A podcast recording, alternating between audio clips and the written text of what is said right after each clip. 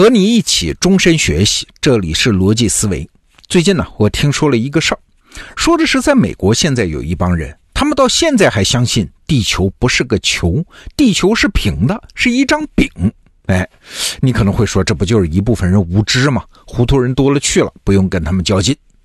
但这事儿有趣的地方在于呢，这些人是很认真的，他们是付出了有成本的行动的。比如说，他们花钱出来拍视频，普及地球怎么就是平的啦，然后还把视频放到网上去宣传和推广。他们还能隔三差五的召集一个学术会议啊，要讨论地球怎么是平的这个领域的新发现和新进展。那这些人是一小撮吗？还真不是。他们做的那些视频在网上往往有几千万次的播放量，他们在社交媒体上的关注人数啊也有好几万人。再一查，我就吓一跳了啊！我看到了一个更夸张的数字，都有点不敢相信呢。一家全球民意调查机构说，只有大约三分之二的十八岁到二十四岁的美国人确信地球是圆的。什么意思呢？也就是说，剩下三分之一的美国年轻人对于地球是不是圆的，他们有点拿不准。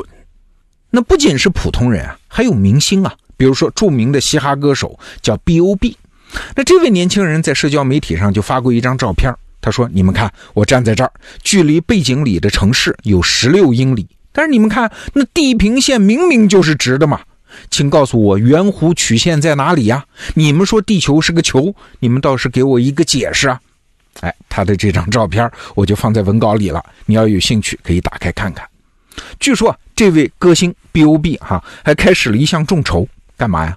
他要众筹一百万美元向太空发射一颗卫星啊！要拍一张地球的照片给大家看看，这地球它就是平的。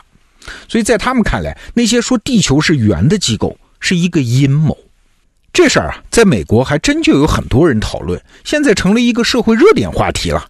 有人还拍了一部这个现象的纪录片，叫《Behind the Curve》。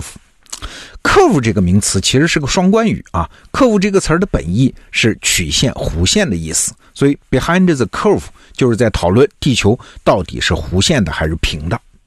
但是在英语中呢，behind the curve 这个短语还有落后于时代潮流的意思。对，今天我们就来追问一下这个问题：为什么有人会坚持这种明显谬误的、落后于时代潮流的想法？哎，要知道，我们这代人生活在二十一世纪了。布鲁诺被宗教裁判所烧死都五百年了，连那个时候的宗教裁判所和布鲁诺争的也是地心说还是日心说啊，也没有否认地球是圆的。地球是圆的，这玩意儿往远了说，公元前四世纪啊，古希腊的亚里士多德就推测出来了；往近了说，十六世纪麦哲伦就环球航行了，早就证明地球是圆的了。往现在说，人类都登月了，都把地球的照片拍回来了。对，科学昌明如此，科普努力如此，还有人非得说地球是平的，这世界是怎么了呀？哈哈，这有人也太疯狂了。当然了，指责他们很容易，说他们无知、不读书、不相信科学共同体等等，但这不重要。这件事给我们带来的真正挑战是啥？我们得想想，为什么科学普及这事儿好像没有用嘞？关于科普这件事儿，我们原先的想象是科学理性，那就像太阳一样，一旦日出东方，那些迷信呐、谬误啊、愚蠢呐，就像露水和雾气一样，马上就得蒸发。即使这个过程没有那么容易啊，那也是一场邪不压正的斗争嘛。科学的领地，它一定是一点点的扩张；愚昧的阴影，那一定是一点点的退去。但是从我们今天讲的这个例子来看，完全不是这样啊！即使在今天世界第一科学大国美国啊，就有一个调查，美国有个皮尤中心，那是响当当的大智库啊。他们的调查结果是呢，美国有三分之一的人是不相信进化论的，而且这个数字还在上升。其实想想，恐怕也不只是美国人如此了。就在我们身边，相信什么风水呀、星座呀、算卦呀，也大有人在啊！啊，他们往往也是受过很好的教育的。对，好像迷信和文化水平也没有什么关系。我们得到 APP 里面的每天听本书栏目，此前就拆解过一本书，这书名叫做《科学是怎样败给迷信的》。哎，在这本书里面，作者伯纳姆就提出一个观点。说随着科学知识的传播，普通人对于科学的认同感其实并没有持续提高啊，相反，对迷信的信仰始终在持续，甚至超过了对于科学的信仰。好了，问题来了，这科普搞了这么久，难道是一场很绝望的努力吗？哎，要回答这个问题，咱们得首先想清楚啊，那些人他为什么要坚持那些愚昧的观点呢？一个人死抱住一样东西，那肯定是有某种好处的。黄志忠老师啊，曾经讲过一句话，他说：“你眼中的问题，其实是别人的解决方案。”哎，这话有点费解啊。我举个例子，比如说，你觉得孩子沉迷游戏，这是个问题。但是在孩子的世界里呢，玩游戏是他没有成就感的解决方案。再比如说，你觉得别人抽烟是一个问题，但是在他的世界里呢，抽烟是他面对无聊的解决方案。哎，明白这个道理你就懂了，为什么劝人改掉毛病往往是无效的啊？因为你眼中的这个问题是拿掉了。但是也等于拿掉了对方的解决方案，他要面对他的问题和挑战了，他更痛苦，一痛苦他还是要按照惯性回到他的传统解决方案上来啊，所以你的问题又回来了。所以，我们一个人的建设性往往体现在就不是纠正看到的问题，而是要和要纠正的人一起面对他所面对的挑战。哎，理解了这个原理，我们再回到今天的主题，那些强烈坚持反科学观点的人，其实一样的。他们可不是因为无知，如果仅仅是因为无知，很好办啊，只需要教育他们，给他们科普就行了嘛。原来不知道，现在知道了，问题就解决了。这些人是强烈坚持反科学观点的，他们面对的是他们自己的问题，什么呀？他们需要强烈的存在感。就拿我们前面讲到的那些地平说的支持者来说，他们可不是仅仅不相信地球是圆的啊，他们可是在用行动，用很高的代价。来论证地球是平的呀！他们组织社群、设计实验、拍摄视频。如果不是这么剑走偏锋，哎，你想，一个普通人要想找到一个刷存在感的机会，要想在社交媒体上有那么多关注度、有那么多粉丝，哪有那么容易啊？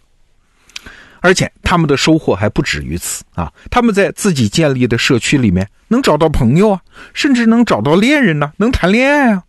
更重要的是。他们还能找到敌人，你想，在他们看来，什么美国政府啊、NASA 呀，就是美国国家航空航天局啊，还有那些科学家，这些人都是邪恶的骗子，和他们抗争，揭穿他们，这不也能体现自己的勇气和智慧吗？所以你看，他们坚持说地球是平的，就仅仅需要这么一个观点，那 他们就收获了存在感、正义感，还有友情和爱情。你想，对他们来说，这是不是一个不错的低成本的解决方案呢？